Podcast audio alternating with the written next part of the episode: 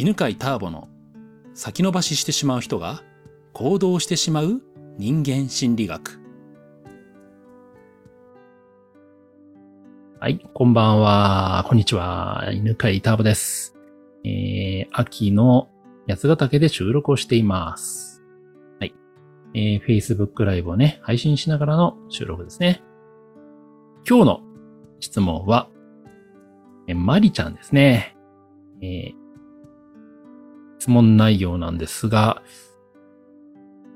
感情的に反応したときは過去の記憶を思い出しているっていうことは、こういうこと、こういうことで理解は合ってますか？ということなんですが、まあ、例えば、目の前の誰、相手にね、腹が立ったときに、ね、えー、まあ、まあ、センターピースを受けているのでね、マリちゃんはね。で、まあ、こんな自分の中をね、内観してから、ここからね、えー、相手に伝えるなり、それから、まあ、その人とはね、えー、まあ、距離を置くなりするっていう方法を取るのがいいんじゃないかなと考えてると。で、これでいいんでしょうかね？っていう、そんなね、質問ですね。特にわかんないのはね、怒りを相手に伝えるというのは、えー、どうなのかなっていうのを聞きたいみたいですね。えー、そうですね。あの、まあ、これをね、聞いてる方はね、基本的にセンターピース受講してない方をね、まあ、想定して聞いてるんですけど、えー、話してるんですけど、うんと、センターピースではね、うん、まあ、感情の取り扱い方というのもね、えー、まあ、大事なテーマの一つとして、えー、扱ってるんですよね。うんまあ、特にね、その、まあ、誰かに対してマイナス感情が生まれた時にね、まあそれをどう処理するかっていうのね、問題ですよね。まあ一般的には皆さんどうしてんのかなまあやっぱり我慢するか相手にぶつけるかの二択になってんじゃないかなと思うんですよね。嫌な気持ちになった時にね、もうぐっと我慢するか。それか、もう腹立ってね、我慢がもう、なんていうかね、こう、いっぱいになっちゃってね。で、それでね、もう、文句を言うみたいな。っていう感じでしょうかね。うん。で、えー、センターピースで、えー、まあ、推奨しているね、方法というのがあって、基本的にですね、うんと、マイナス感情からの行動というのは、まあ、それをね、まあ、崖ルートって呼んでるんですけど、まあ、それでね、いろんなね、こう、ネガティブなね、結果を生むんだよね。うん。で、例えばね、まあ、腹が立ったらば、それを率直に相手に言うっていうのは、まあどうでしょうね。まあいい結果になる場合もあると思うんですけど、あなた自身はどうでしょうかね。怒りをね、あの、あなたのこういうとこ腹が立つとかね、あなたの、あなたに、まあ、イライラさせられるとかね、言われて嬉しいでしょうかね。で、まあ、おそらく、まあ、8割か9割くらいの方は、そういうね、えー、腹が立つとかね、イライラするって言われた時に、嫌な気持ちになるんですよね。えー、ということは、あなたがもしイライラしたりね、腹立った時に、率直に相手に言うと、やっぱり相手は嫌な気持ちになってしまうっていうのが、まあ、8割、9割の反応だと思います。で、1割というのはですね、えー、これはですね、感情をそのまま言ってくれると嬉しくなる人たちっていうのもいるんですよね。で、この人たちはね、あの、少数派で、えー、まあ、特に日本では少数派だと思います。えー、まあ、多分ね、あの、なんか、ね、韓国とか結構ね、感情をむき出しにしますよね、ドラマ見ててもね。とか、アメリカとかもそうなのかなまあ、あんまりね、あの、海外の文化に触れてないんですけど、割とね、感情とか率直に伝えますよね。で、それでね、なんか自分の感情をぶつけ合って、で、分かり合うみたいなね、あると思うんですけど、まあ、日本人は、まあ割と平和な、そのコミュニケーションね、好むので、まあだから、ね、8割、9割の人がね、多分嫌な気持ちになるんじゃないかなと。で、その1割の人はですね、えー、なんで嬉しいかというと、信頼されてる感じがするっていうのがね、多い理由ですね。なんか腹が立ったとかね、そういうことを言ってもらうっていうことは、それだけ、えー、なんていうの、腹を割って言ってくれている。自分のことを信頼してくれているから話してくれてるみたいな。それってなんていうのかな、こう、悩みを打ち明けてくれてるみたいな、うん。のと同じ感じなんでしょうかね。っていうですね、えー、まあ、感覚になるみたいです。はい。でね、えー、じゃあどうしたらね、あの、まあ、我慢もせずに、えー、感情もね、ぶつけずに、えー、できるかっていうことをお話しますね。あ、そう、もう一つね、そう、我慢することのよ、良くないっていうのも話してきますね。だから相手に言わないとなると、ね、どうしたらいいかというと我慢するしかなくなっちゃうんですけど、我慢っていうのはですね、やっぱりだんだん溜まってきてしまって、で、それがね、ストレスになっちゃうんですよね。うん。まあ、よくね、あの、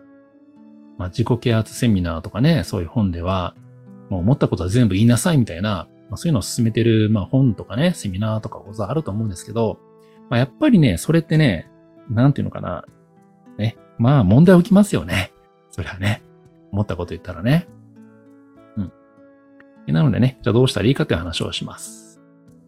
えー、まあ、ポイント、まあ、二つね、ありますね、一つ。えー、まあ、こう、なんていうのかな。まあまあ、ステップというかね、やり方というかね。えー、まあ、初心者向けのやつと、まあ、ちょっとね、上手くなったら中級者向けみたいなのがあるんですけど、まあ、初心者向けで言うとですね、えー、まずあの、嫌な気持ちになったらば、えー、その場ではですね、まあ、とっさにね、はん、なんつうのかな、怒っちゃうっていう人はもうそろそろやらないと思うんで、後で謝った方がいいと思いますよ。あの時ね、なんかとっさにね、怒っちゃってごめんねって言ったらいいと思うんですけど、えー、まあ、後々になってね、なんかすごく腹立つっていう人多いと思うんですね。ねなんであんなひどいこと言われたんだみたいな。で、その場合はね、うんと、自分はなんでこんなに腹が立っているのかっていうのを考えるといいんですね。それは多分ね、あの、あんなひどいこと言われたから腹が立ってるっていうふうに頭の中でなってると思うんですけど、何をひどいと感じたのかっていうのをね、考えてみるといいです。相手の言葉というのはね、えーまあ、考えてみたら相手の言葉っていうのはただの空気の響きでしかないんですよね。ね。今もね、こうやってね、話してるけど、これって肺の空気をさ、ちょっとずつ出してさ、ね。んで、こう喉でね、声帯で震わせて、で、口の中でいろいろね、筋肉を動かして、やとかいとかいう音に変えて、で、空気を震わしてるだけなんですよ。ね、で、でもそれをね、意味を解釈してるんですね。ある人は、まあ、多分ね、あの、このタワボさんの話というのを癒しと捉えてる人もいると思いますね。で、ある人は、なんかこう、批判されてると捉えてる人もいると思うんですよ。つまり、その、話してる言葉、ね、この発声というのをね、どう捉えるかっていうのは人によって全然違うわけですね。なので、ひどいことを言われたから怒っているって考えると、まあ怒るしかなくなるんですけど、間違いなくですね、それを言われて、同じことを言われて、怒らない人っているんですよ。うん。ね、例えばね、同情する人もいるかもしれないし、優しい、ね、目で見るかもしれないし、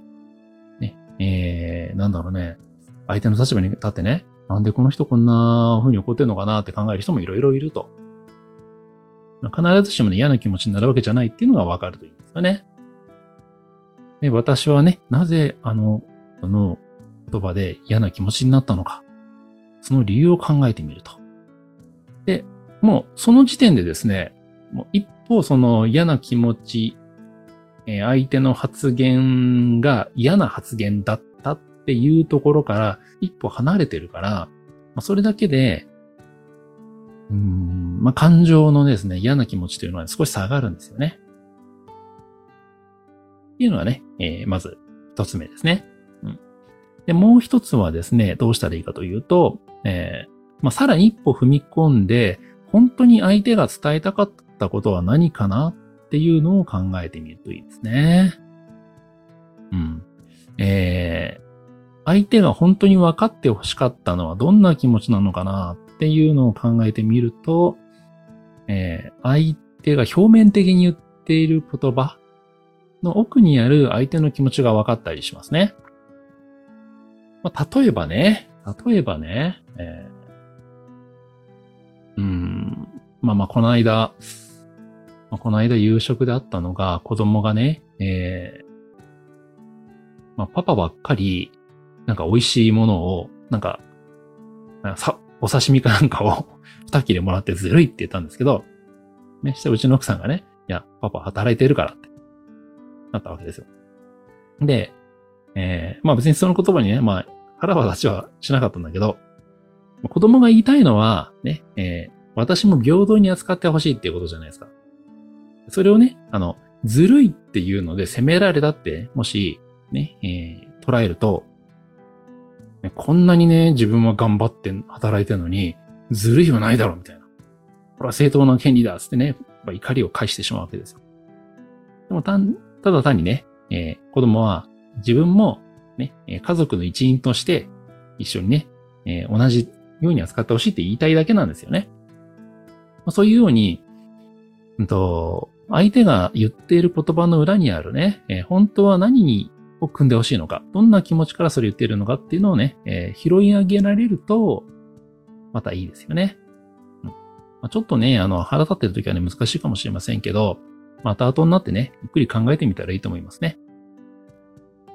で、もう一個ですね、そうそうそう。あの、このね、マリちゃんがね、質問して言ってたことでね、その怒りを伝えるっていうことなんですけど、うんと、もしね、あの、伝えたいのであればね、自分の怒りを伝えたいのであれば、怒りを伝えるのではなくて、本当に自分が伝えたかった思いを伝えるといいです。ね、さっき話したその二つ目の話の自分のバージョンですよ。自分が本当はね、なんかこんなこと言われたあなたに対して嫌だったっていうのが本当に言いたいことじゃなくて、本当はね、えー、なんか優しく扱ってもらえると嬉しいとか、うん。あとは、えー、平和な関係が嬉しいとか、お互いを尊重し合えたら嬉しいとかね。そういう思いがあるわけじゃないですか。本当に自分がね、手に入れたいもの、うん、えー、というのに気がついて、そっちを伝えるといいですね。あんなこと言われてすごく嫌だったっていうと、それ自体が攻撃の言葉になって、えー、まあ相手はね、聞けなくなってしまうんですよね。こちらの言葉を。なのでね、えー、まあ私はね、平和な関係って好きなんだとか、うん、っていうようなね、本当にあの自分が求めているものを伝えるようにするといいです。まあ結局だから伝えたいっていうのはそっちだと思うんでね。まあ、なので、まあまあまあ、あの、マリちゃんにね、質問されたのね、ターボさんはね、えー、腹立ったら相手に伝えないんですかっていうことを聞かれたんですけど、ほとんど伝えないですね。うん、まずね、あの、怒ってることになかなかね、あの、気づけないことが多いんで、うん。後々になんか腹立ったんだなと思ってね、何腹立ってんのかなっていうので振り返るんですよ。さっき話してたね。うん。で、あの、考えると大体もうそれでまあ、結局相手は、あの、こういうこと言いたかったんだなとかね。まあ、自分自身がなんでこんな腹立ったのかっていうと、腹を立ったのかっていうと、ね、えー、自分自身もね、こんなことを望んでたけど、それがね、なんか相手の言葉で、え、壊されたと思っただけなんだなって。でも実際壊れてないとかね、いうことに気がつくと、まあ、大抵なんか伝える必要はなくなっちゃうんですよね。うん。で、もし伝えるとしたらば、あの、まあ、次はこんな風に言ってくれたらね、あの、わかるからっていう次にこういうふうに言ってっていうのは、言うことはありますかね。うん。ということで、今日はですね、えー、マリちゃんから質問いただきました。えー、感情的に反応した時のね、その対処の仕方ですね。特に怒りについての、えー、を感じた時に、えー、どんな風にね、えー、対処をしたらいいのかということについてお話をしました。はい。えー、ありがとうございます。またお会いしましょう。この番組は犬飼ターボ、ナビゲーター竹岡由伸でお送りしました。